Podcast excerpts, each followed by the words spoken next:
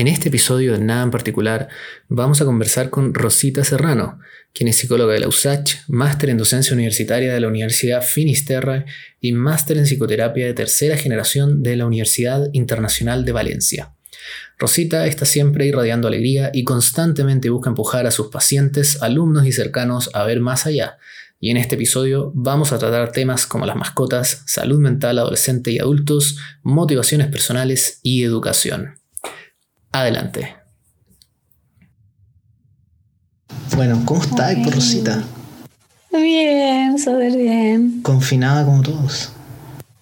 Eh, sí, mucho rato. 23 de marzo del 2020. ¿Y te sabes hasta la fecha? Eh, ¿Quién sabe? ¿Y tú? No, te creo yo desde el 15 de marzo.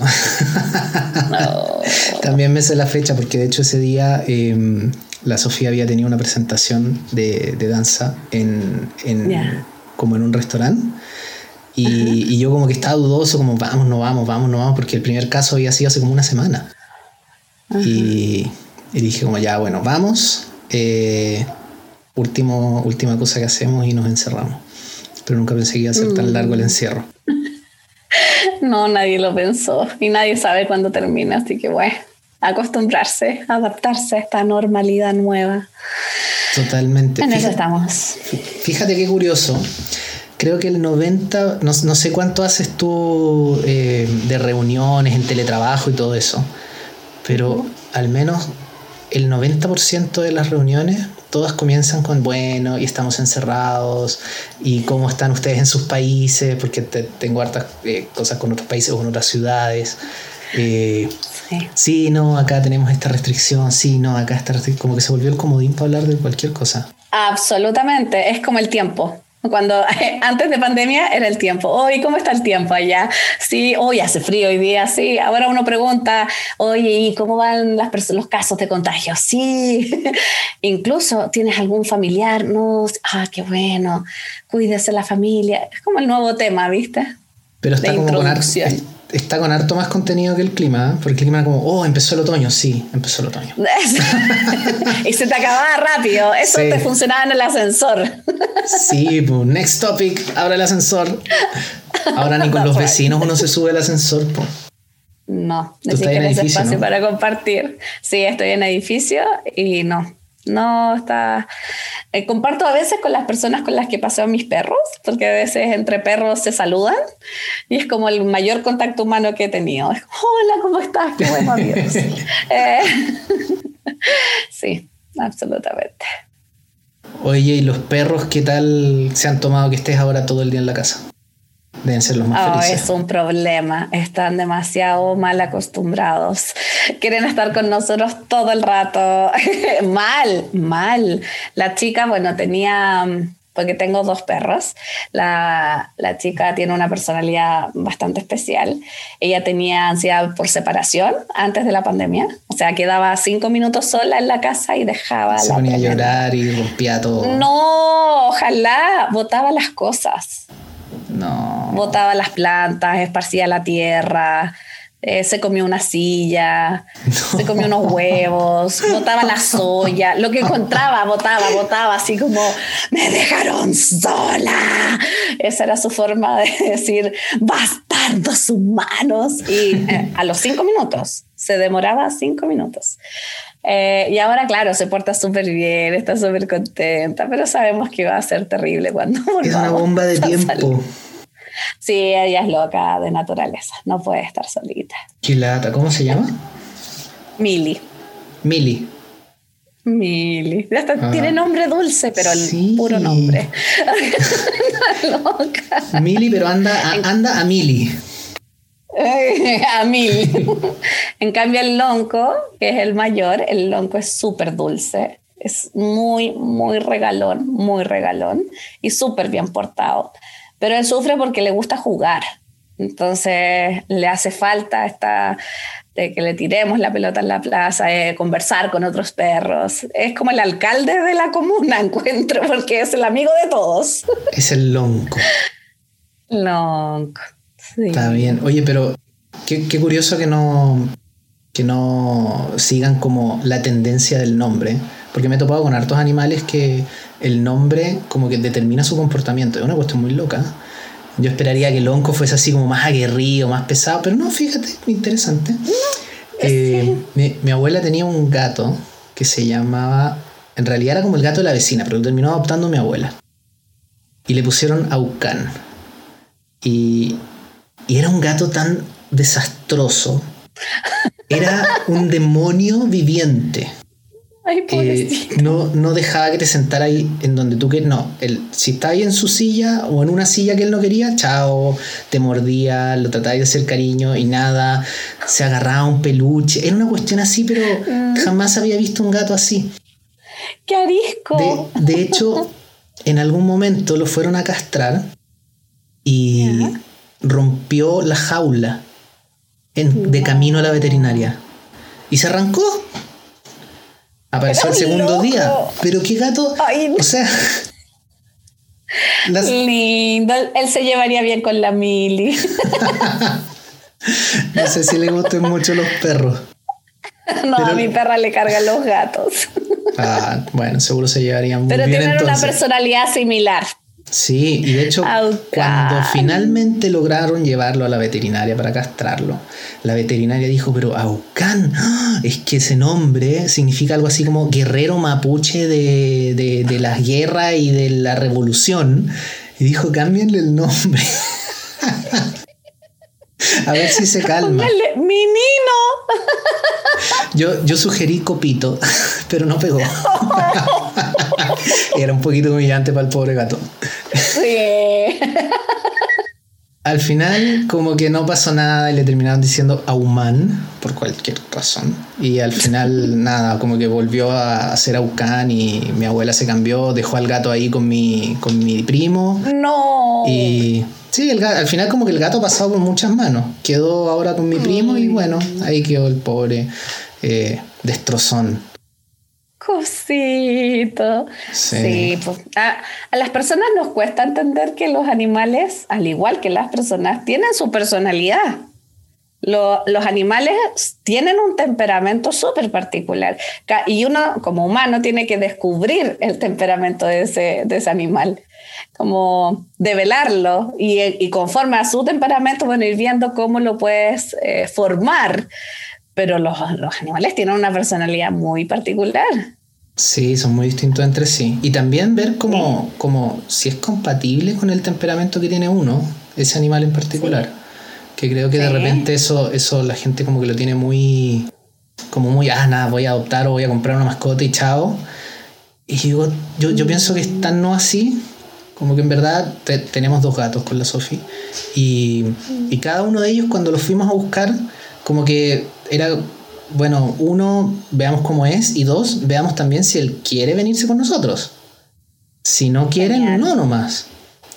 Y, eh, y, ese fue el caso de, la primera, que, no, como que unos que sí, que no, no sé qué, y esta fue como la que más se dio. Bueno, ahora tiene 15 años la gata. Eh, y tiene también su, ahí su gatonalidad, decimos nosotros, más que personalidad. Está genial el nombre, gatonalidad. Sí, para no personificarla, para no personificarla tanto. Y tiene su temperamento, como que si quiere salir empieza y no te deja tranquilo hasta que no le abrís la puerta de la, de, la pieza, no sale el departamento. Eh, y así. Y el, otro no, el otro es, un es un, mamonazo de primera. Eh, pero sí, totalmente distintos. Totalmente distinto. Y bueno, nosotros decimos que la Mili es igual a mi marido y el Lonco es igual a mí. y de hecho la Mili es papona, pero papona. Lo sigue a todas partes, a todas partes. A mí me sigue cuando tengo comida nomás.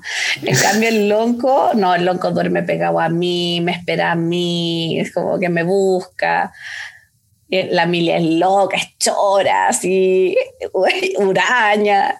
El lonco es como, no, seamos amigos. Le muestra sus genitales a todos los perros aunque le gruñan. quiere ser amigo, sí, quiero amigos, quiero amistad, quiero un mundo feliz. es muy chistoso cómo ocurre eso también, cómo los los humanos nos sentimos reflejados también con nuestras mascotas. Sí, 100%. espero que el parecido con tu marido no sea porque tú te vas de la casa y tu marido, ¡No! y bota todo. yo creo que hace fiesta. No, eh, pero sí es igual de, eh, así como si algo no le gusta, jamás va a decir, no, pues, cero diplomático. Él dice lo que le pasa y ya, y lo vomita nomás. Igual que la Mili. sí. Sí, buenísima. Oye, y ahora que estamos que estamos todos encerrados, bueno, tú has seguido, ahora de hecho empezaste a atender eh, pacientes, antes no atendías. Sí, no, yo atendía desde el año, estoy pensando, 2014. Empecé a, volver a atender. Yo atendí pacientes saliendo de la universidad y hice un diplomado en clínica infanto-juvenil y trabajé un año con niños vulnerables eh, institucionalizados en hogar. Y ese me hizo pedacito del corazón, no pude. Mm, quería adoptarlos a todos, quería matar a los papás. Eh, fue muy duro emocionalmente, entonces dije yo no puedo hacer esto. Y ahí migré al área eh, organizacional, pero seguí en la línea como de familia, por decirlo así, porque trabajaba en programas de balance trabajo-familia, en RCE, en responsabilidad social empresarial. Eh, entonces ahí se mezclaba un poco este mundo clínico y educacional de donde yo venía con el mundo organizacional. Y ahí empecé a hacer mi carrera organizacional y el 2014 decidí volver a la clínica, eh, pero un poco como con el deseo como de desarrollar esa, esa línea que había dejado un poco atrás, volver a retomarla poco a poco, no, no quería dedicarme a eso para nada. Y ya el año pasado, el año antepasado, empecé a atender más pacientes y el año pasado decidí especializarme y, y tomé un máster en psicoterapia de tercera generación en España online, por supuesto.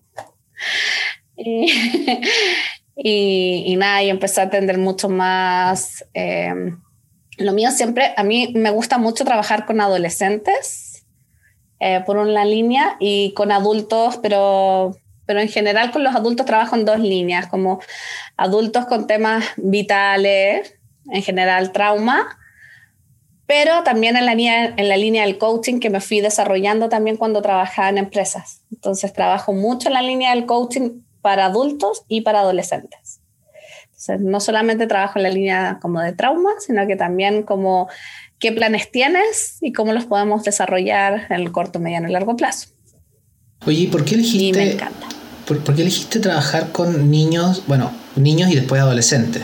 Me, queda claro que dejaste niños porque eh, era algo súper duro y, estaba tomando como su... estaba pasándote la cuenta personalmente. Pero, pero veo que sigues dedicada a un tema más adolescente. ¿Por qué? Me encantan los adolescentes. Y además soy muy buena con adolescentes. Viene muy de cerca la recomendación. Pero me gusta mucho trabajar con adolescentes. Siento que eh, es, una, es una edad que me acomoda. Hay muchos profesionales a los que no les acomoda para nada, porque no son fáciles, es verdad. Es una época de mucha crisis, eh, muy sensible, muy lábil, o sea, hay mucho cambio, no solamente físico, hormonal, sino que incluso también de transgresión de límites con el mundo adulto.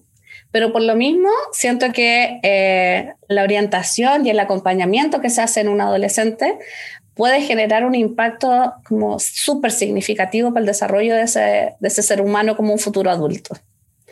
Por eso siempre me interesó trabajar con ese segmento, tanto en lo clínico como también en lo educacional. Yo hago clases en la universidad y hago clases en primer año y en cuarto año porque me gusta muchísimo como generar esa semilla, como mandar esa semilla en, este espacio tan fértil que es la adolescencia. Estoy como hay preguntas vitales tan importantes. Exactamente. Yo siempre he sentido que es un privilegio, y, lo tomo así, es un privilegio poder eh, tener eh, un espacio de tiempo como un semestre con, un adolescente donde tú puedas dejar, eh, mostrar una forma de mirar la realidad que ellos puedan decir, oh, existe otra manera de mirar, existe, existe otra forma. Porque están en, en un momento donde el bombardeo intelectual a nivel cognitivo, de contenidos, de información, es pero apabullante. Eh, Especialmente hoy en día. Pero especialmente hoy en día, donde no solamente tienes la información en términos teóricos, tienes información audiovisual, tienes comentarios de, tienes acceso a lo que quieras, pero como tienes acceso a lo que quieras es tan fácil perderse. Entonces de repente necesitas ciertos, literalmente como en las páginas, ciertos filtros que te permitan ir escogiendo. Pero un adolescente no está, no ha desarrollado el criterio para tener esos filtros. Entonces, cuando el mundo adulto se los provee y le muestra que puede tener ciertos beneficios, el pensar, aprender a pensar, el aprender a reflexionar, el aprender a tomar decisiones, uf, se facilita harto el camino. Que al final esos filtros eh, como que son aprendidos a partir de sus propios pares, lo que de los mismos estímulos. Es como que la misma información que están consumiendo eh, les, da les da como la tendencia de lo que tienen que seguir. Te, pongo un ejemplo. Si reciben mucha información, qué sé yo, de, tendencia política A, van a probablemente tender a, eh, identificarse más con eso. Si su grupo de, amigos o su grupo de personas eh, que los aceptan y que por cierto siento que eso es algo súper relevante para un adolescente, sentirse aceptado, eh, tiene ciertos comportamientos, van a adoptar eso como lo natural, ¿no? Así es, eh, pero pasa además porque están igual de perdidos que él. solo que entonces como es tan curioso porque empieza a retroalimentarse positivamente el mismo círculo nomás y es un manojo simplemente de, personas, adolescentes perdidas, no sabiendo qué hacer eh, y siguiendo hacia donde vaya la corriente del momento, tal cual. Así es, así es. Y, lo curioso es que muchas veces el mundo adulto cuando interviene, interviene un poco como desde el deber ser o la realidad o la verdad. Y si hay algo que a un adolescente le genera hiperreactividad, es cuando le dicen, es que esto es así, esta es la verdad, y, porque él está en busca de su propia verdad, no necesita que alguien se la dé, lo que necesita es que alguien le enseñe a hacerse preguntas, que alguien le enseñe a parar y reflexionar. De repente mis alumnos me dicen, profe, no sé cómo, en un minuto llega una página de Instagram y decía, ¿cómo llegué acá? Y empezaba a dar la vuelta y me daba cuenta que es como un laberinto, donde me meto por aquí, me meto por acá y esto me gusta. Y llega una cuestión que, ¿cómo llegué? Bueno, ese ejercicio que suena súper normal y cotidiano, se vuelve súper complejo cuando hablamos de valores, por ejemplo, o cuando hablamos de eh, cómo, qué es lo que quiero para mi vida porque si no puedo llegar a tomar decisiones que no sé cómo miércoles llegué a esa decisión. Mm. Porque no he aprendido a establecer un camino para tomar decisiones o para hacerme preguntas o para cuestionarme a mí mismo, porque el cuestionamiento adolescente es muy duro. El adolescente encuentra que es el peor del mundo y lo dice como insuficiente. Esa es la gran, creo que esa es una de las palabras más duras para el mundo adolescente, sentirse insuficiente. Eh, o proyecta un bacanismo increíble, porque lo proyecta, no es que lo crea, pero sabe que si lo proyecta y otros lo creen, entonces a lo mejor algo de bacán soy. algo, es bien de, bien migaja el resultado de eso. Pero al final funciona por eh, validación externa.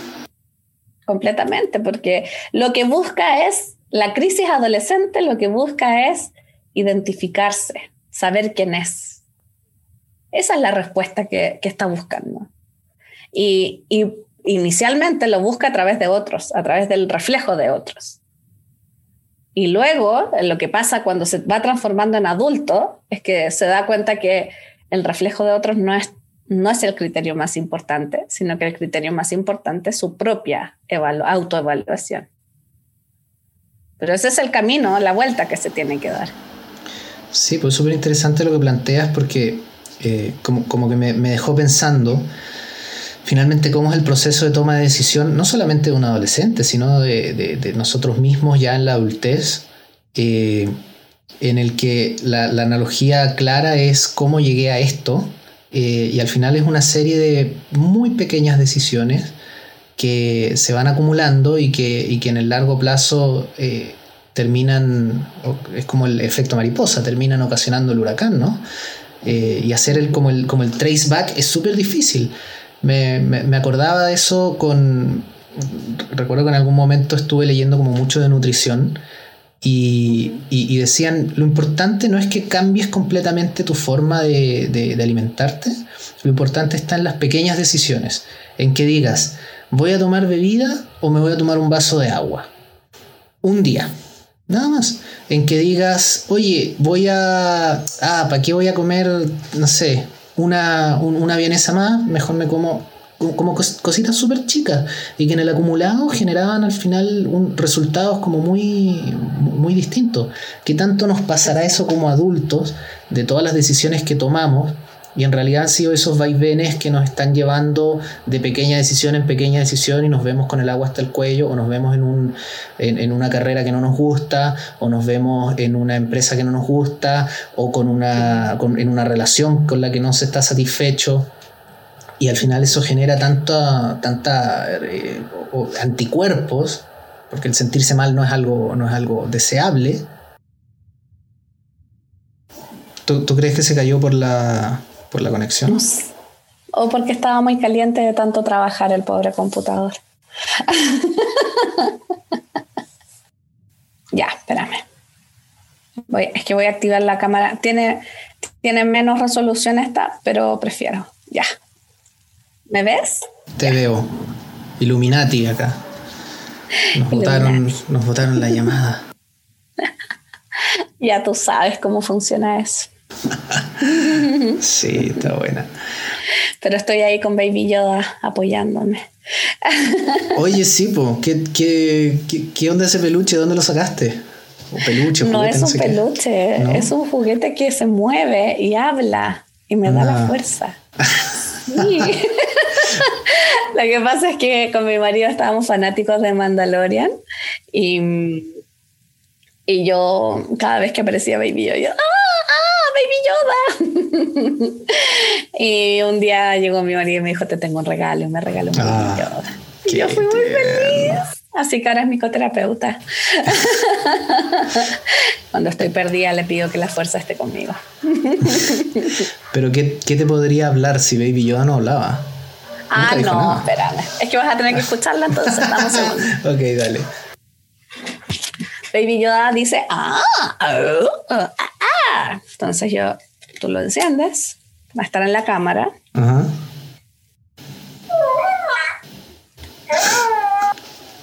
mueve la cabeza. mueve las orejas, te mueres, mira las orejas. y ahí te manda la fuerza. Y levanta el brazo y todo. no, no, atro, no, ¿viste? Entonces yo ya cuando pierdo la fuerza voy donde Baby Yoda. Pero le gusta que le digan Grogu, ¿eh? no Baby Yoda. No, no, no, para mí es Baby Yoda. No, Grogu no me gusta, ¿cierto, guatón? y te responde. Ah, pero obvio, me mira. ¿ah? y aún apagado. Sí. Bueno, estábamos con tu súper buena intervención respecto al mundo adulto también, po. Claro. De que... el mundo adulto también tiene estos cuestionamientos de, en términos de la toma de decisión.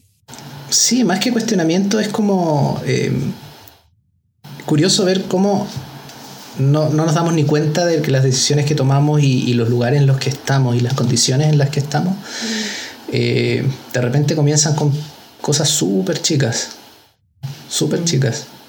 Y, y, eso también afecta, me parece enormemente, la salud mental eh, y la relación con la familia, que, que, es un tema que, que, viste bastante ahí en, en, tus temas de coaching, ¿no? Eh, me, parece súper curioso cómo normalmente se tiende a, a, decir, no, la familia es lo más importante, siempre la familia primero, todo pongo la familia primero, pero en la práctica, y creo que se ha, quedado como muy, muy de manifiesto eh, en, el, encierro, eh, pareciera que no es tal. Eh, es un temón, es un temón. desde ese lugar lo primero te diría es que como la imagen que como adultos le damos a los adolescentes es muy distinta a nuestra intención positiva de adultos. genuinamente, la intención positiva de todo adulto es ser lo mejor posible para que su familia esté lo mejor posible. O sea, es como cualquier adulto de cualquier parte del mundo que tú le preguntes, te va a responder similarmente esa frase, ¿no? Yo lo doy todo para que mi familia esté bien. Entonces, de esa forma es como hacemos este juegue mental de que mi familia está primero, porque todo lo que hago es para mi familia. Sin embargo, si nos ponemos en el lugar del adolescente que ve a un adulto, comillas, haciendo todo lo posible por él, lo que ve es que no ve al adulto. Ve a un adulto ausente.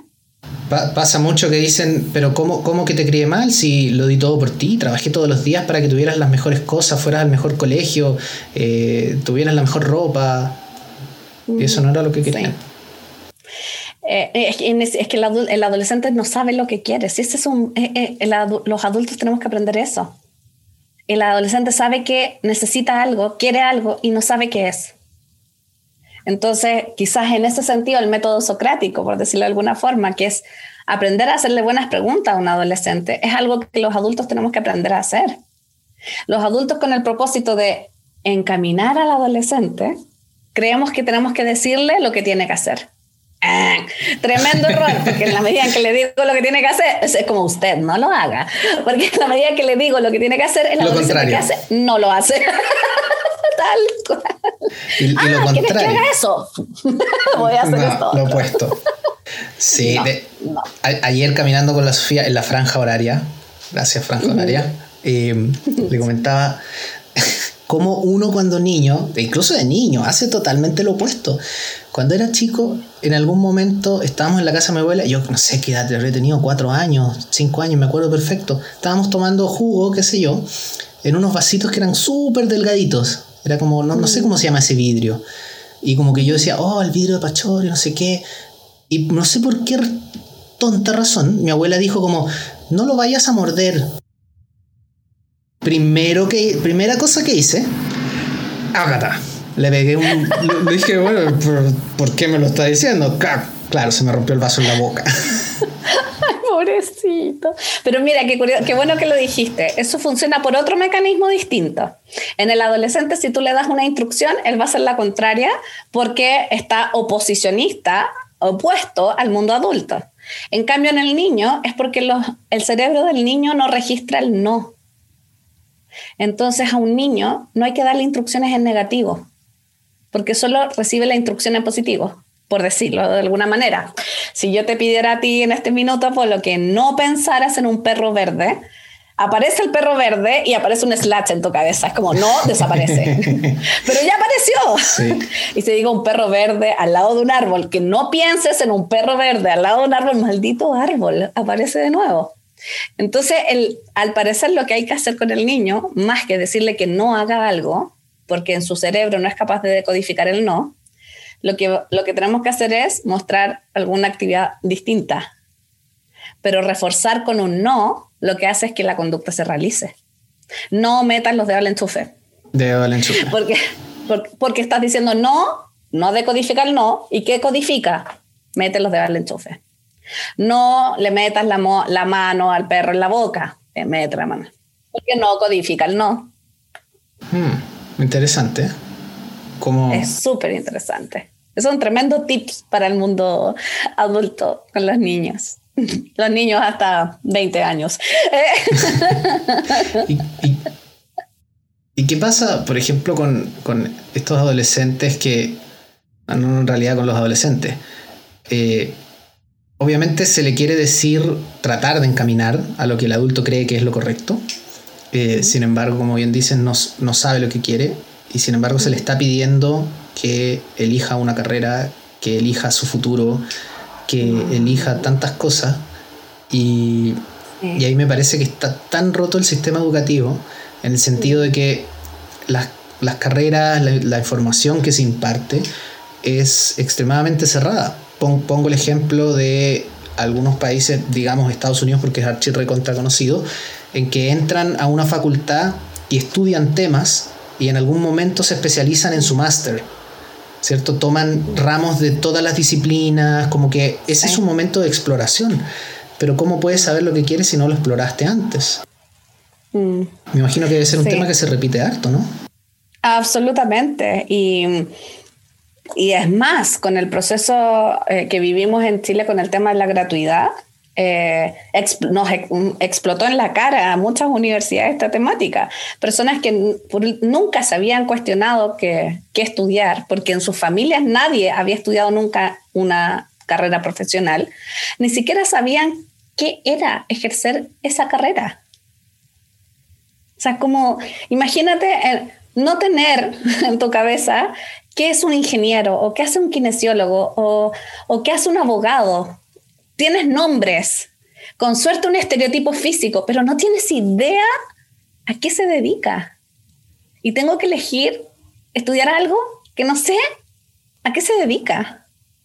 A mí eh, me tocó eh, entrevistar a muchos alumnos que entraban a una carrera porque un tío o un primo les dijo que estudiaran eso. Eh, así. ¿Y por qué? Porque mi familiar cree que yo puedo ser bueno en esto. ¿Y sabes de qué se trata? No, no tengo idea. Ese es el nivel de manejo de criterio a la toma de decisiones, imagínate. Y, y aún así, un alumno eh, que venga de una familia que hay profesionales, que saben más o menos lo que hace, su nivel de autoconocimiento a los 17, 18 años es muy bajo en general. Son muy pocos los alumnos que saliendo del colegio tienen claro qué quieren y por qué lo quieren. Muy pocos. La mayoría eh, está absolutamente perdido y con suerte sabe que les gusta dos o tres ramos, dos o tres asignaturas del colegio y nada más. Claro, y ahí juega, juega mucho en contra también la presión familiar, eh, no, no solo de la carrera, sino también cuando, cuando mencionaste la gratuidad, para decir, oye, tienes que ser el primero de la familia en ir a la universidad.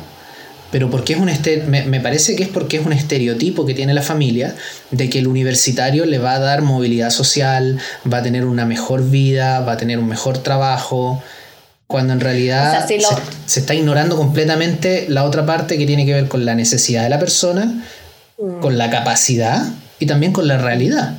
Porque al menos en Chile eh, el, estudio universitario ya dejó de ser garantía de nada, me parece a mí. Eh, sí, es un súper buen punto que mencionas. Primero, en Chile sigue siendo un, indicador de eh, movilidad social un estudio universitario en la mayoría de las personas. Aumenta su posibilidad de movilidad social. Sin embargo, hay carreras en que está absolutamente saturado eh, eh, el mundo laboral eh, y donde incluso es mucho más rentable estudiar una carrera técnica que una carrera universitaria. es así. y por otro lado, los últimos cinco años ha habido un, cambio interesante en, la movilidad social en términos de profesionales, donde también se está poniendo realmente, al fin, realmente el acento en las competencias y no eh, en la carga educativa o en el currículum vitae educativo de la persona. Eso ha pasado mucho más en industrias mm, mucho más como innovadoras, como eh, sobre todo la industria eh, tecnológica, en, algunos, en algunas líneas de retail o espacios más comerciales, pero nos falta muchísimo para otras ramas del saber, o sea, donde todavía si tú no tienes tu pregrado y un par de grados académicos más, es muy difícil crecer. Entonces, la verdad es que estudiar un pregrado hoy día en Chile no es garantía de nada, de nada. De hecho, termina siendo como el desde. Tu diferencial pasa a ser más un, diferencial más pragmático en algunas líneas del saber donde está más validado. O sea, como te digo, en el área tecnológica en Chile, si no tienes un título profesional, puedes desenvolverte súper bien, porque es un área en que valida muchísimo el hacer, eh, porque el hacer supone el saber, aun cuando no sea un saber formal. Sin embargo, en otras líneas del saber eso no está validado todavía y nos falta muchísimo para poder hacerlo. El problema es que un niño de 18 años no, no, no, maneja estas variables, no maneja variables del mercado, le dicen estudia esta carrera porque vas a ganar plata y no sabe ni siquiera de qué se trata. Eh, entonces también el mundo adulto da un poco, da argumentos que que, están, que escapan al nivel comprensivo también del, del adolescente. Entonces, la cantidad de adolescentes que llegan a consultas de coaching y, de, y consultas psicológicas por, eh, por motivos vocacionales es cada vez más amplia, es cada vez más grande. ¿Por qué? Porque hoy día sí se quieren hacer la pregunta. Sí, eso, eso es súper bueno, ¿eh? que se la quieran hacer hoy día y que entiendan que es una pregunta que tienen que, que resolver. Si no, pasa lo que pasa a mucha gente también, que están en una carrera que no les gustó y están atrapados en un trabajo que no les gusta. Y eso es trágico, es una tragedia moderna, en que quizás son exitosos socialmente, pero la definición de éxito creo que es muy personal también. Y pasa un poco también con una crisis de adultez. Eh, eso viene como el, eh, el coletazo de esos efectos, vienen cuando, cuando estás con, con adultos de entre 30 y 35 años que dicen yo estudié esto, trabajo en esto, me va bien, pero no quiero estar acá. No quiero esto. La famosa crisis de la mediana edad. Exactamente. Entonces a los 40 años tiene una cantidad de gente que dice quiero cambiar mi carrera, o sea, yo ya no quiero más esto. Personas que, sobre todo, que están en industrias muy competitivas, donde para que te vaya bien trabajas muy duro, muy esforzado, tienes éxito, pero sientes que te está chupeteando la vida y que no quieres eso.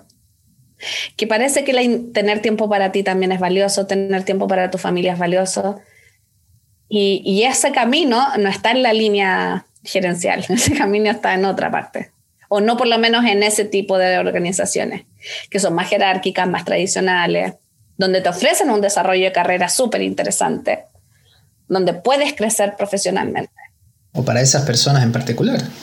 Hay personas que tienen esa, que de ciertas características que funcionan muy bien en ese tipo de industria, que sienten también que su vida tiene sentido ahí.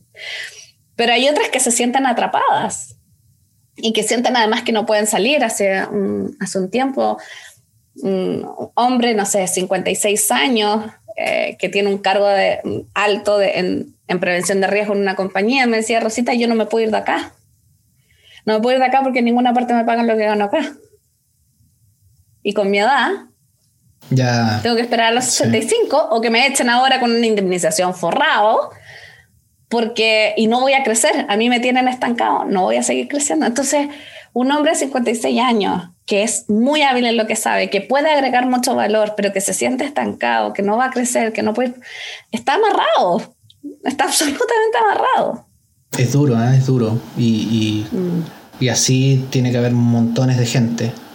Y, y, yo creo que un indicador es la cantidad de antidepresivos que se prescriben, la cantidad de... y, que de hecho ni siquiera sirven de, de, de nada, la cantidad de ansiolíticos que se prescriben, la cantidad de, o sea, nos hemos convertido como en una sociedad hipermedicada eh, y lo peor es que ni siquiera funciona. Eh, es un súper buen punto este, em, porque nuestra sociedad aprendió que evitar los síntomas es una forma de sobrevivir. Entonces, si acallo el síntoma, puedo seguir funcionando. Entonces, si no duermo bien, me tomo una pastilla para dormir. Si tengo depresión, me tomo una pastilla para subir el ánimo. Si manejo, tengo crisis de ansiedad, me tomo un ansiolítico y puedo seguir funcionando. El problema de eso es que la dosis se hay que ir subiéndola porque me voy acostumbrando a, a, este estilo. Como no soluciona el problema, el síntoma se sigue manifestando, entonces tengo que aplacarlo con más medicamentos. Los medicamentos sirven en este sentido en la salud mental si es que trabajas en procesos terapéuticos para cambiar el problema, no solamente el síntoma. Pero si trabajas solo a nivel, a, nivel farmacoterapia para disminuir el síntoma y no trabajas el problema, vas a seguir enfermo. Claro, es como que tenía una espina clavada en el brazo, tenía una espina clavada en el brazo y solamente te dan paracetamol para que no te duela. Y, sácame y sigues con la espina, pero es que después llega otra espina y después llega otro. Mira, qué, qué bonito. Ayer... Eh, qué, eh, bonito las espinas. No, qué bonito la coincidencia. Ayer llegó a la consulta una paciente nueva, 58 años, y cuando le pregunto su motivo de consulta me dice, es el cúmulo de la vida, Rosita. O sea, cuando una paciente llega con eso, es porque tiene un montón de espinas, un montón de cosas y que, y que siente en un minuto que ya no puede seguir caminando. No puedo seguir viviendo así como estoy viviendo y no sé cómo hacerlo de otra forma porque aprendí a sobrevivir con todo esto. Y ya no quiero seguir sobreviviendo, pero no sé cómo se hace. Eso, eso es una valentía es de una valentía y de una vulnerabilidad. Y, esta palabra es una palabra bien que tiene sus matices, vulnerabilidad, porque a veces la vemos como de debilidad, como, como, ay, no es capaz, pobrecita.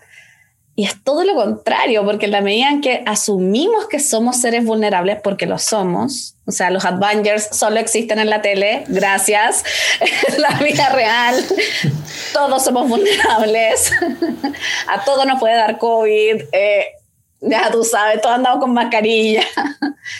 Entonces, cuando acepto que soy vulnerable, que no tengo la receta para todo, que estoy superada, que las estrategias que he tomado no son, no son efectivas y que sé que puede haber una forma distinta de vivir y pido ayuda, es de una humildad y de una valentía tremenda. Es, es literalmente decir todo lo que hice antes no me ha funcionado. Eh, y muchas veces, sí, o sea, coincido contigo, es, es una tiene que ser una valentía enorme, porque es literalmente eh, decirse a uno mismo, mira, no, no, todo lo, todo lo que hiciste, las bases, todo lo que construiste, no. No, así no. es como mierda, entonces, ¿cómo sí? Si no sé de otra forma. Entonces ahí pasa un fenómeno y tiene un nombre también, así como la habitación es desde un, desde un paradigma de la, de la, psicopatología, la causa de la mayoría de nuestros males en salud mental tiene que ver con evitar los conflictos, evitar el síntoma, acallarlo. Entonces, así como evitar es la fuente de la, de la psicopatología, la desesperanza creativa es la puerta de entrada a la solución. Cuando uno se da cuenta, ya estás desesperanzado, entonces nada sirve, nada me funcionó, entonces ahora creo una forma nueva. ¿Qué puede evitar? Eh, porque aquí yo veo desde mi ignorancia dos alternativas. Una persona cuando llega a ese punto, siento que es o toma este camino en decir, chucha, no sé nada, necesito ayuda, vamos que, que puedo, versus, puta, no sé nada, claro que mi vida no tiene sentido. ¿Qué, determina ese, esa, esa, esa decisión? Súper buena pregunta. Primero, no es que no sepa nada, o sea, siempre hay recursos. Lo que pasa es que las personas a veces no los vemos. Tenemos, es como andar por la vida con una caja de herramientas llena de recursos, llena, pero siempre acudimos a la otra. Es como, es como, habla con tu hermano, llama a tu mamá, haz algo que te encante, desarrolla esta habilidad que siempre quisiste. No, en realidad, voy a consumir alcohol.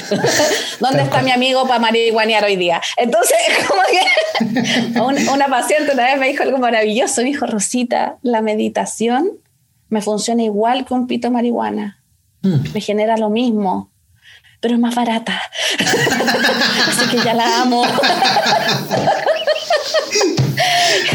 genial, genial, lo descubriste. Porque efectivamente cuando le dices no fumes, no fumes, más ganas de fumar funciona. Evitar no es la solución. Decir, no fumes y vives sin, sin marihuana, ah, claro, y mi vida cambió. No funciona.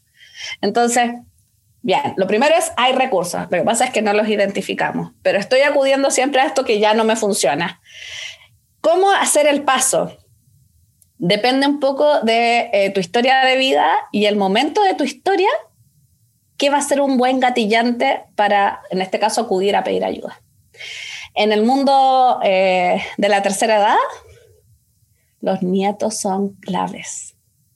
Nace un nieto y el mundo de la tercera edad quiere energía, quiere vida, quiere, quiere que la espalda no le duela para jugar con su nieto, quiere poder caminar para salir con el parque a su con el nieto. El nieto le dice que la ama, ella, ella o él quiere estar vivo cuando el nieto salga del colegio. Los nietos, se ha investigado eso, y los nietos son, sin duda, la red de apoyo más importante para una persona en tercera edad. Wow. Si nos vamos al mundo adulto, crisis, vamos a tener crisis a los 40 y a los 50 bien marcadas por razones distintas, eh, pero en general tiene mucho que ver con el éxito profesional. Cuando una persona está en el hoyo y siente que no sale adelante que además profesionalmente no está teniendo éxito, busca ayuda. o cuando no tiene éxito o cuando lo desvinculan de una organización. Y cuando es más joven, antes de los 40, eh, en el mundo ya como eh, universitario y eh, hasta, hasta, los 40, las crisis de pareja son claves para pedir ayuda. Claves. ¿A qué, a qué te refieres con crisis de pareja para pedir ayuda? En un, cuando hay un rompimiento de una relación significativa, por lo general las personas piden ayuda. Cuando hay una relación eh, que te das cuenta que no es una relación sana, sino que se ha transformado en una relación más bien tóxica, pides ayuda, eh, porque sientes que no puedes salir de eso. Es como, lo he intentado todo y no puedo, sáquenme de aquí. Em, y eh, transversalmente, la pérdida de un ser querido también es un motivo como para hacer ese clic. Oye, estoy en una depresión que no sé cómo me metí, no sé cómo salir la única forma de salir es que esta persona que era tan importante para mí vuelva y no va a volver. Entonces siento que ya nada tiene sentido. Esas son como la... Y ojo que en el duelo no solamente es el duelo por, un, por una persona querida, a veces podemos vivir duelos, por ejemplo, eh, porque un, un, sueño no se puede cumplir. Por ejemplo, pasa mucho en la edad fértil entre hombres y mujeres que se dan cuenta que no pueden ser padres ese es un proceso de duelo que claramente, pum, consulta. O sea, nada de lo que podamos hacer sirve. Necesitamos apoyo. Y, entonces, un factor son las herramientas que, la gente tiene y no, utiliza. Y eso puede determinar si, toma el, llamémosle, el camino eh, más proactivo, por decirle de alguna forma, en buscar la ayuda, versus estancarse. Pero cómo me, me, parece que el, sistema que, que, tenemos igual es súper eh, desgraciado con la gente. Mm. Porque, ¿qué pasa si necesitas esa ayuda? ¿Qué pasa si tienes esas ganas y no tienes los recursos? No, eso es un temón que he hablado hoy día con, con una colega. Eh, porque la necesidad, eh, la necesidad de asistencia en salud mental es enorme es enorme. O sea, no, no solamente una persona necesita un, acompañamiento terapéutico en, trastornos como desarrollados íntegramente, un trastorno de personalidad, un trastorno del ánimo, eh, un trastorno de la conducta alimentaria o del impulso. A veces hay síntomas que no se han transformado en trastorno, que si son atendidos previamente son cuadros subclínicos. A los cuadros subclínicos uno les denomina cuando el trastorno en sí no está desarrollado del todo, pero puedes hacer intervención primaria que facilita, mejoraría la salud mental y disminuiría la probabilidad de transformarse en un trastorno el día de mañana. Pero la atención psicológica y psiquiátrica, por lo menos en nuestro país, es carísima. Y no existe eh, prácticamente no existe en la, atención pública. En la atención pública tú puedes ir a un centro de salud familiar, por ejemplo, un CESFAM, donde en tres meses te pueden dar una hora, donde debido, debido a la necesidad, a la alta necesidad eh, de, este tipo de servicios, eh, la atención no dura más de entre 20 o 30 minutos donde se trabaja el síntoma nuevamente y no necesariamente la causa. A mí me han llegado muchos pacientes que fueron a CESFAM y que necesito otra cosa. Pero lamentablemente en el mundo, el mundo privado en salud mental es carísimo.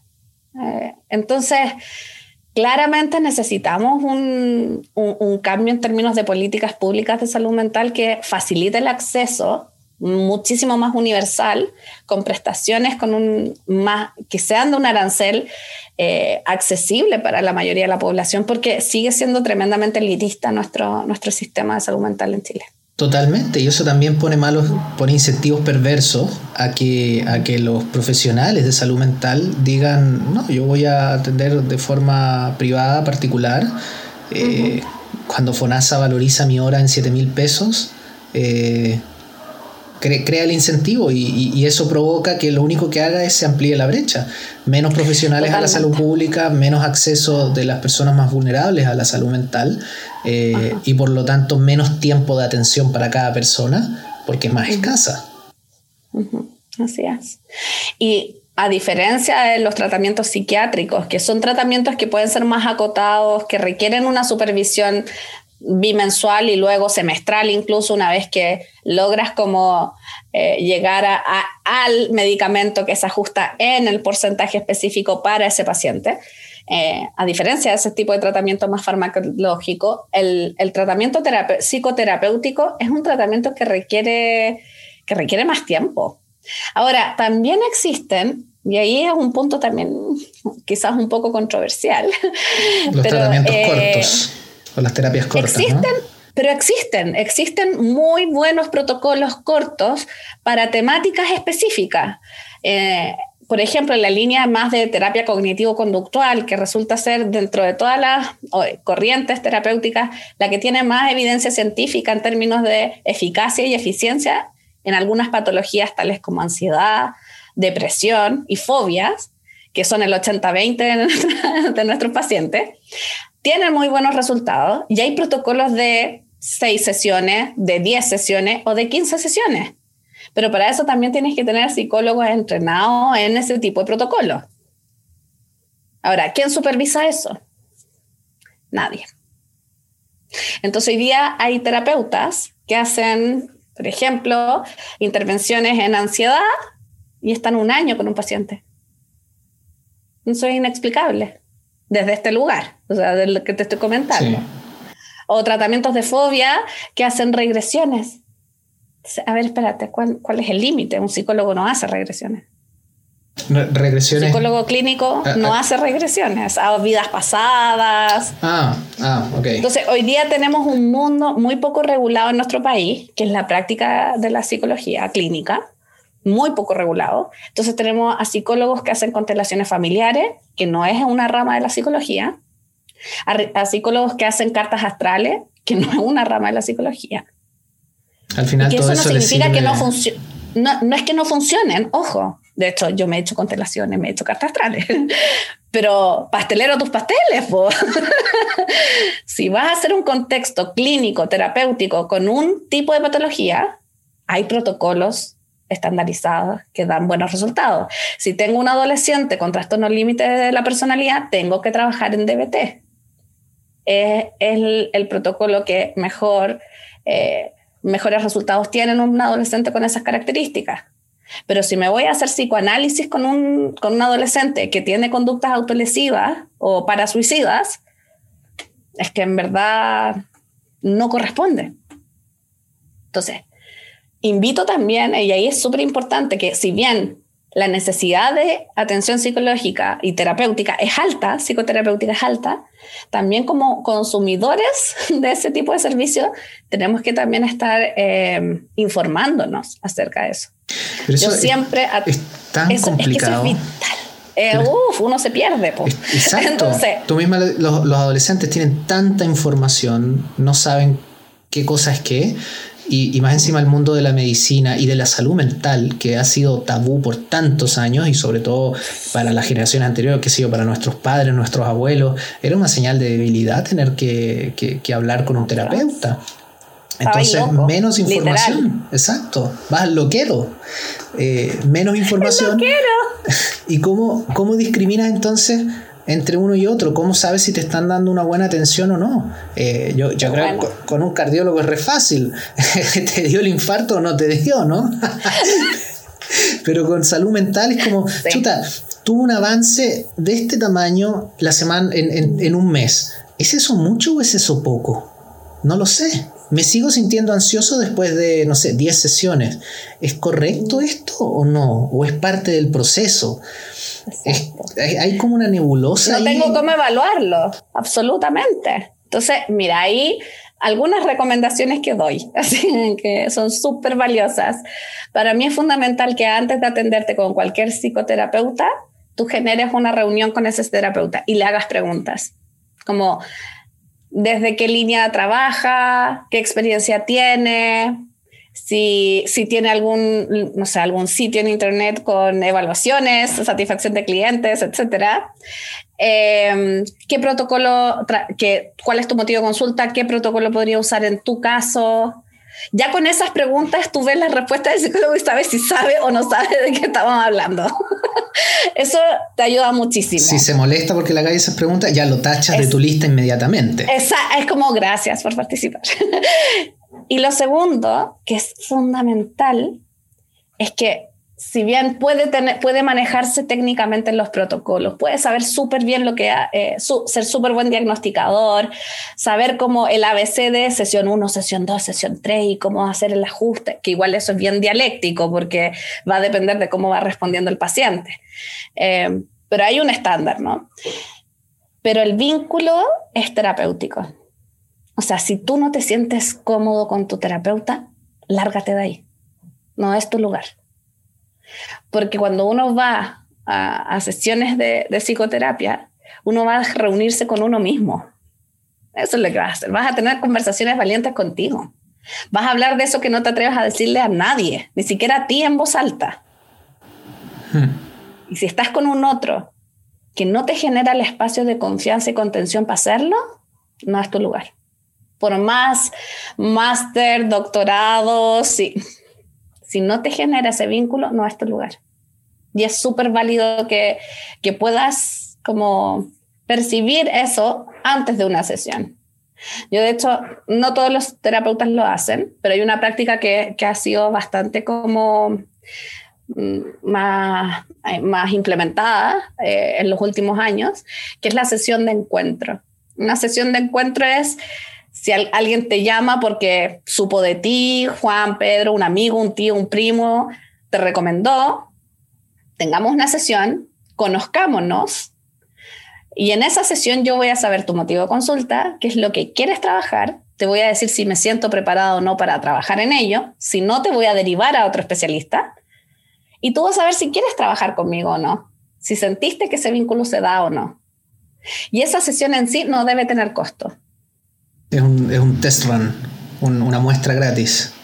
Tal cual. Tal cual.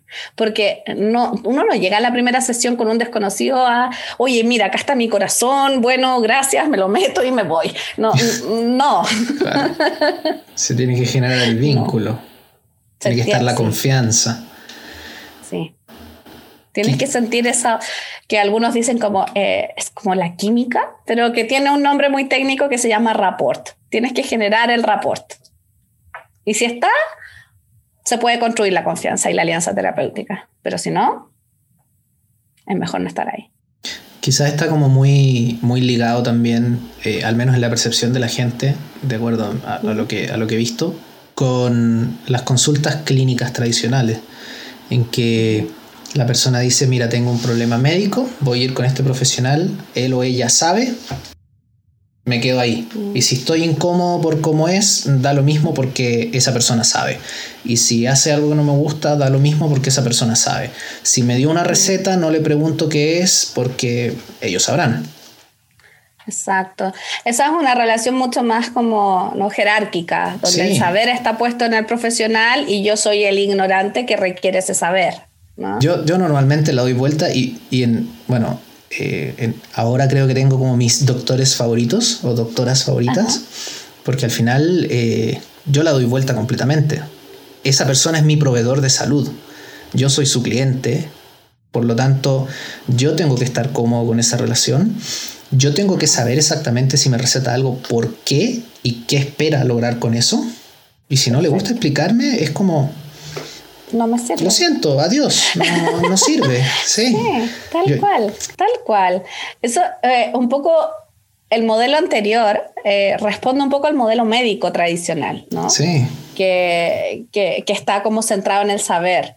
El modelo biopsicosocial, que es un modelo a la cual muchísimas áreas de ciencia de la salud han migrado, por suerte, eh, hace que ya no veamos al paciente desde esta mirada más mecanicista biologicista, o sea, hay un síntoma físico que se atiende desde lo físico para generar una respuesta física adecuada o normal, sino que entendemos que este es un ser humano en un contexto social que viene a, atención por una dolencia física, pero que no solamente es física, también es psicológica y también es social.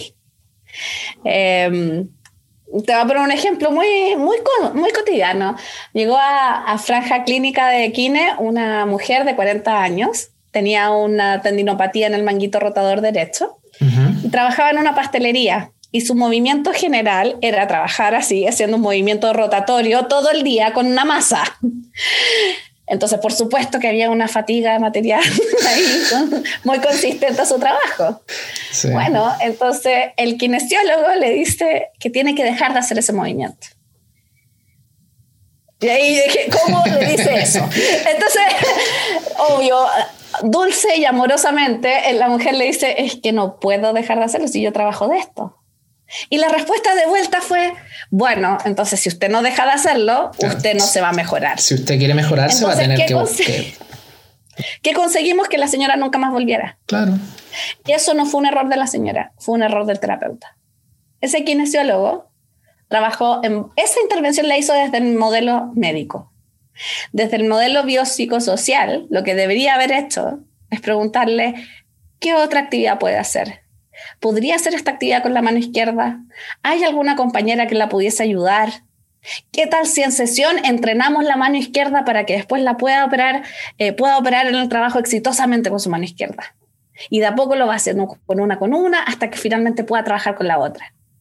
Si hacemos, si entendemos entonces que este paciente está en una familia, está en un trabajo, está en un contexto social, siente con este, con este motivo consulta, le pasan cosas cognitivamente, afectivamente, estoy interviniendo un ser humano.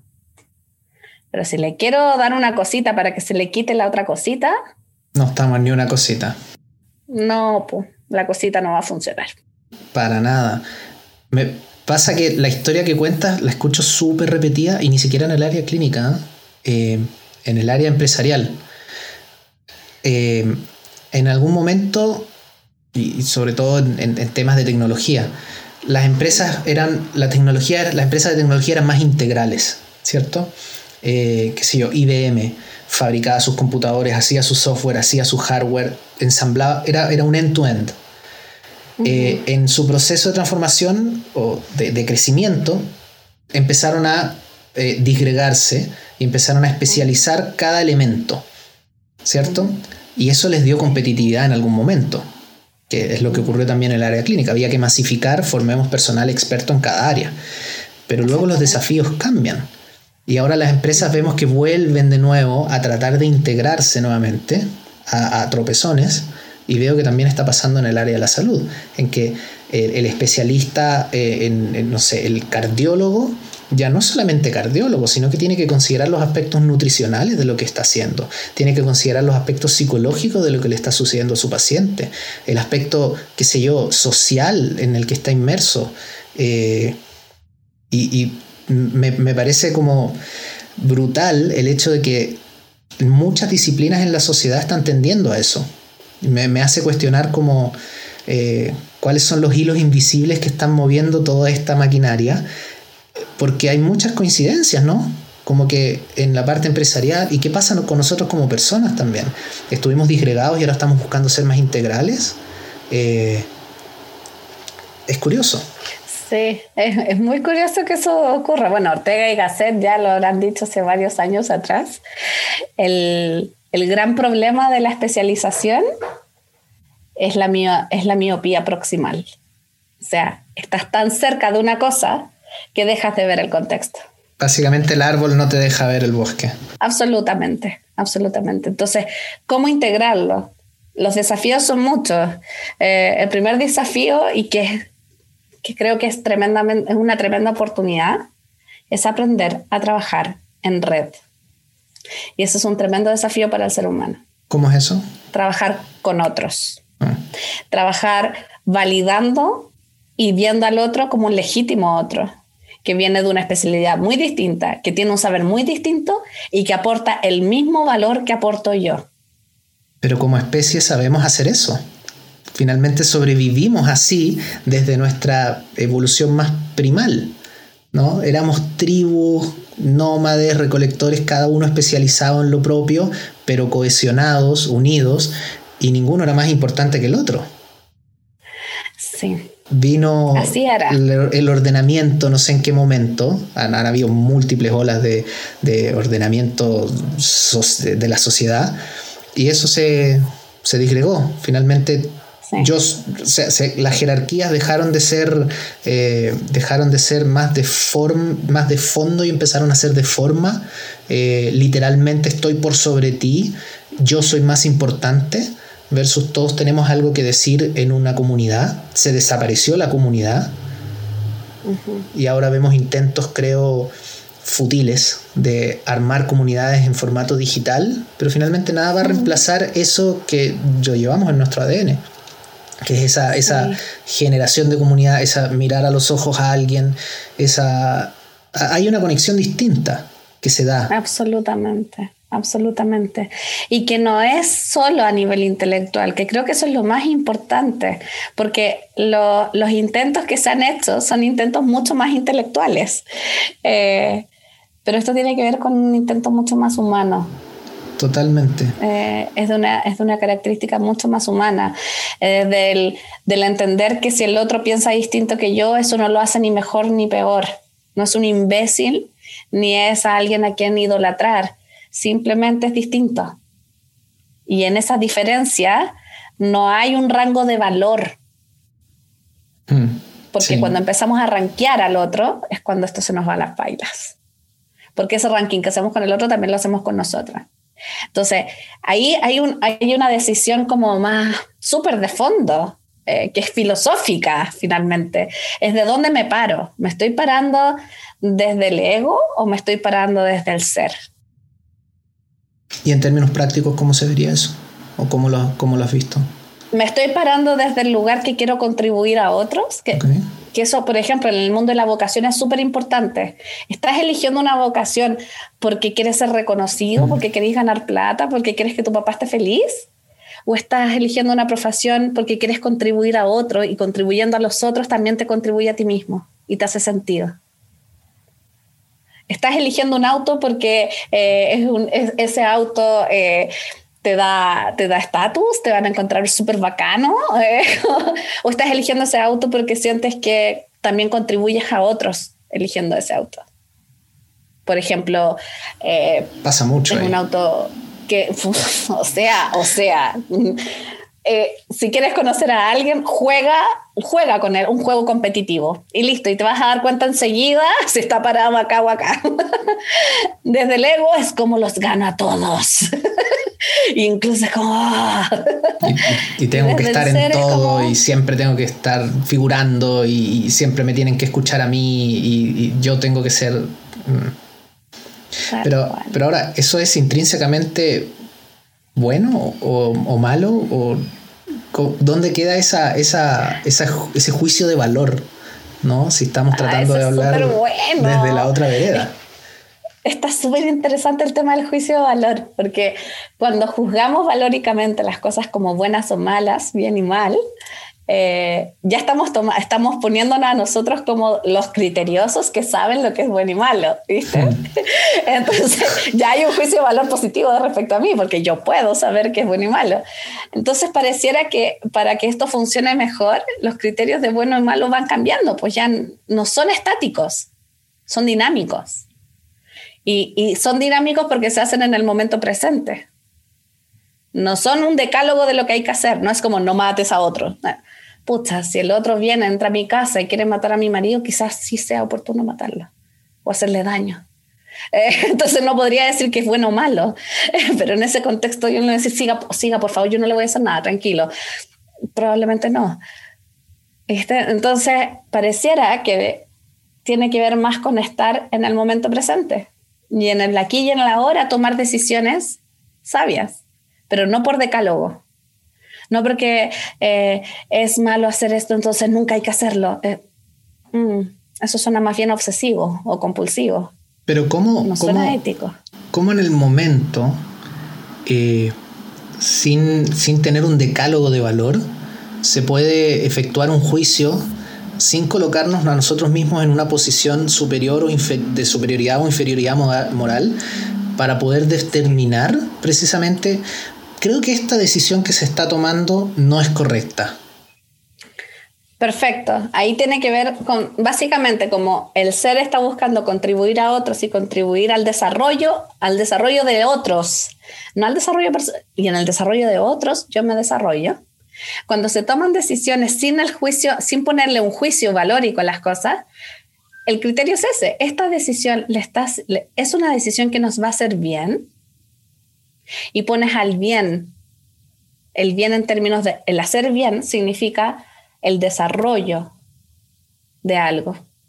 Entonces, por ejemplo, eh, tengo ganas de comer helado, pero sé que voy a engordar si como a esta hora. Pero tengo muchas ganas. Y si como un poquitito, además me, me estoy poniendo ansiosa, me bajaría la ansiedad. El arreglín. Ok, sería bueno bajarme el arreglín, tal cual. Esto es muy interesante porque cuando estás en el presente se ve el arreglín súper claro se ve, se nota. Pero cuando estás con el decálogo, no, no tienes que tomar, ya, pero un poquitito. Y además que esa vocecita suena así, ¿eh? es como atractiva, convincente, sutil, amorosa. Y el, y el decálogo moral suena así también. No, eso no se hace. Entonces, ninguna de esas dos vocecitas pareciera que son las que nos deberían convencer una suerte de ello y super yo, ¿no? Pareciera que el camino va más en el criterio del yo nomás. Ahí están las pequeñas decisiones. De las que hablabas hace un rato. Sí, sí, totalmente. Y interesante también ver cómo esas eh, se integran eh, no solo en, el, en, la forma de tratamiento de afecciones eh, o de temas psicológicos, no quiero llamarle afecciones ni enfermedades. Eh, porque al final, enfermedad es que algo está roto y, y, todos tenemos distintas formas de pensar, de, lidiar con los problemas y con los estímulos que nos llegan del exterior. Y eso no nos hace ni estar rotos ni estar funcionando perfecto, simplemente nos hace. Eh, y es interesante cómo, cómo, va tomando esta visión quizás un poquito más integradora. De repente, quizás en qué llega a terminar esto. volvemos a terminar en los médicos eh, generalistas eh, de la antigüedad, en que, pero con un poquito más de, de, de, de, información y de saber en que no se murió por un desequilibrio de los humores, sino que sabe qué es lo que está sucediendo y cómo eso interactúa con otra cosa. Pero creo que es muy difícil también hacer ese enlace cuando hay tantas, tantos incentivos de mercado a hacer lo contrario? Hmm. Bueno, la línea de medicina antroposófica un poco eh, se dirige a, justamente responder esa pregunta que acabas de hacer. ¿Cómo alguien podría integrar a todo este ser? ¿Viste? Y los médicos antroposóficos buscan un poco responder a esa pregunta.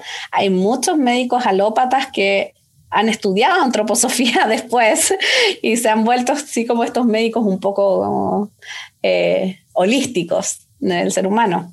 Eh, pero creo que también hay otras formas de responder a esa pregunta. Hoy en día eh, hay una línea de medicina familiar bien desarrollada, no solamente en Chile, sino que en Latinoamérica en general, que, que busca un poco justamente esta mirada integral de, hay un sujeto enfermo, pero no es un sujeto enfermo, hay un sistema que de alguna forma están manifestando este síntoma. Y que puede ser por una historia genética, que puede ser por una historia contextual, que son los antiguamente llamados médicos de cabecera. Eh, y la medicina familiar tiene esa mirada también holística, alópata, holística, de, de las patologías. Pero también creo que es súper importante que empecemos a, a entender los síntomas como son síntomas y no enfermedades en sí mismas. Mm. O sea, algo nos está diciendo. Eh, e incluso pueden ser simplemente cosas físicas. Eso se ve muy claro, por ejemplo, con eh, cuántas personas han sido mal diagnosticadas con alucinaciones, esquizofrenia, temas mentales, eh, y, son internadas y finalmente tenían una deficiencia de vitamina B12 y eran intolerantes al gluten. Creo que quizás el tema de la nutrición viene siendo como la punta de lanza de todo esto, porque como que cada vez se, descubren más correlaciones entre incluso la microflora intestinal y nuestra forma de actuar. Eh, y yo creo que el, ejemplo más extremo tiene que ver con, eh, hay, un, hay un parásito que, el, el, el toxoplasma, que habita en, los ratones, se reproduce, o sea, habita en el cerebro de los ratones y lo que hace es cambiarles el, comportamiento para que busquen eh, gatos. Le pierden el miedo a los gatos e incluso les excita sexualmente el aroma de un gato. ¿Por qué? Porque el parásito solo puede reproducirse en el estómago, en los intestinos de los gatos. Y afecta el comportamiento del ratón para que se lo coman. y ni siquiera sabe lo que hace y por qué lo hace. Entonces quizás cuántos deficiencias nutricionales o cuántas mm. proteínas extrañas que existen hoy en día gracias a, qué sé yo, tanta manipulación genética que había en los cultivos, estamos ingiriendo, están cambiando nuestro comportamiento, no nos damos ni cuenta mm. y, estamos haciendo cosas que no, están alineadas con quienes somos, con lo que queremos, con, con quienes somos básicamente. El, el mundo de la nutrición es un temón maravilloso eh, concuerdo contigo que es una punta de lanza para, para trabajar muchísimos temas. De hecho, la brecha educacional se trabajaría muchísimo mejor si tuviéramos cerebros mejores alimentados en la niñez. Pero con niños que comen solo carbohidratos y hiperprocesados, estamos matando cerebros, o sea, así de simple. Un cerebro que es mal, nutrido en los primeros siete años de vida es un, es un cerebro que no se va a lograr desarrollar en plenitud. Mm. Y lo peor es que la, buena nutrición no tiene que ver con comprar alimentos fortificados en, es simplemente alimentos enteros, alimentos naturales, eh, verduras, eh, carnes, los que comen carne, eh, son cosas naturales, o sea, algo que sale de la tierra o que sale de un animal, no algo que salió de una fábrica y le inyectaron vitamina K para decir que es fortificado. Sí, el problema de eso es que alimentarse sanamente Es caro. Es caro. Entonces, pero eso solucionaría muchas brechas futuras, muchísimas brechas futuras. Trabajar en nutrición, en una, nutrición saludable, así como trabajar en un buen dormir, son fundamentales para todo el resto de las funciones. Hace poco atendí a una paciente que está con un cuadro depresivo fuerte y es que necesito una pastilla, estoy mal, estoy mal, ¿estás durmiendo? No, ¿por qué siempre me preguntas si estoy durmiendo? Porque si no duermes, no hay nada que podamos hacer con el resto. Lo primero que hay que hacer es que duermas. Entonces, wow, ¿por qué dormir es tan importante? ¿Por qué tomar agua es tan importante? ¿Por qué hacer actividad física es tan importante? Eh, porque desde ahí se construye el bienestar. O sea, el bienestar, entendiendo la salud como un bienestar biológico, emocional y también social, en las tres líneas es la salud. Eh, ok, entonces podemos estar enfermos de cualquiera de esos tres aspectos también.